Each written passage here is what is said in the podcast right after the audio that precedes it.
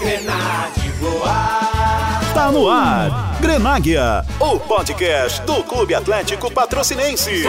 Produzido pela equipe polivalente da Difusora 95.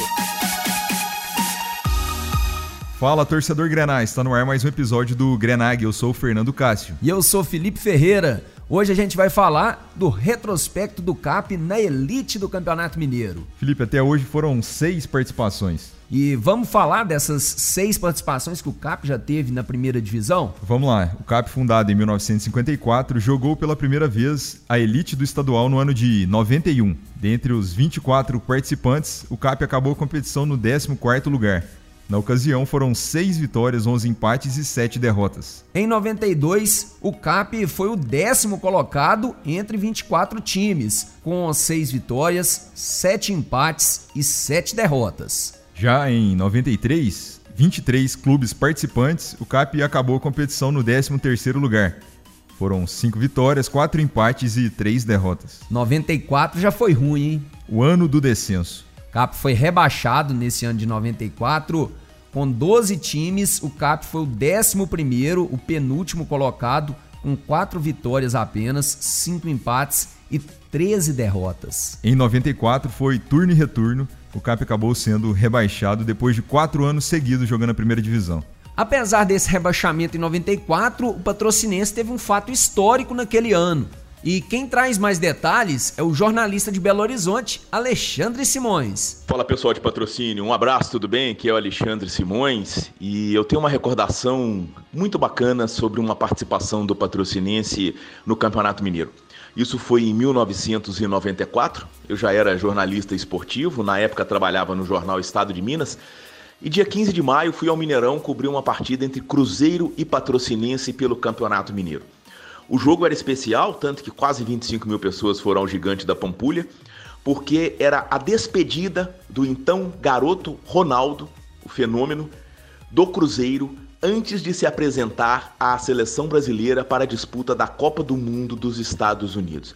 Ele tinha sido convocado pelo Carlos Alberto Parreira dia 10 de maio, cinco dias antes desse confronto contra o Patrocinense, e nessa partida faria a sua despedida para depois se apresentar à seleção brasileira. E o Cruzeiro venceu esse jogo por 1 a 0 e o gol foi exatamente do Ronaldo.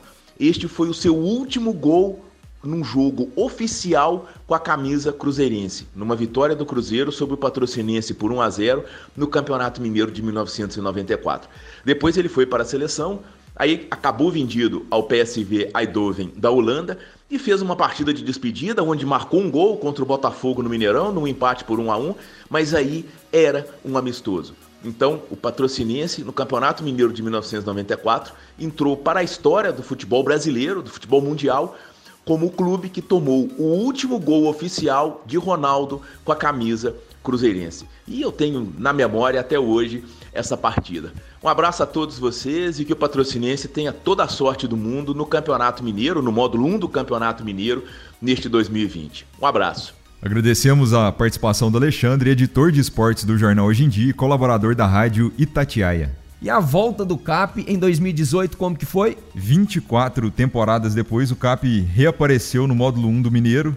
Na ocasião, foram 12 clubes participantes. O CAP acabou a competição no oitavo lugar. Três vitórias, quatro empates e cinco derrotas. E nesse ano de 2019, o CAP fez uma campanha parecida, ficou na sétima colocação entre os 12 clubes, o CAP teve três vitórias, três empates e seis derrotas. Uma curiosidade depois dessa volta do CAP à elite do estadual foi que o clube conseguiu passar, se classificar para as quartas de final da competição. Nas duas vezes, encarou o Cruzeiro no Mineirão. E no ano passado perdeu num jogo mais equilibrado, nesse ano tomou uma goleada. 2 a 0 e 5 a 0 mas conseguiu passar da primeira fase.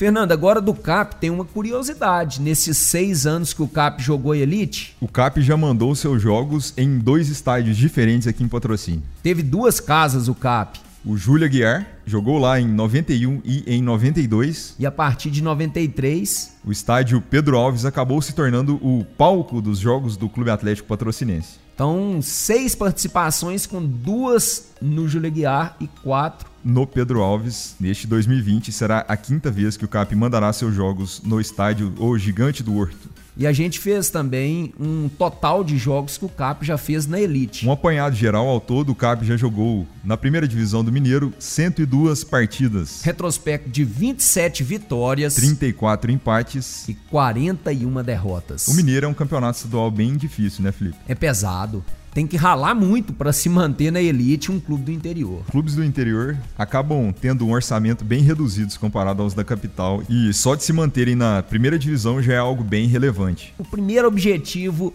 tem que ser realmente se manter. Um clube que jogou poucas vezes, vamos ser realistas, a primeira divisão sempre tem que entrar pensando realmente em não cair. Mas claro que tentando sempre fazer o seu melhor, chegar o mais longe possível na competição. Fernando, você falou uma coisa importante que o CAP tem poucas participações na elite do Mineiro.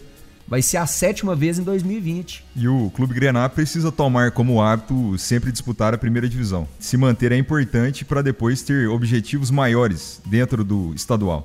E é isso aí.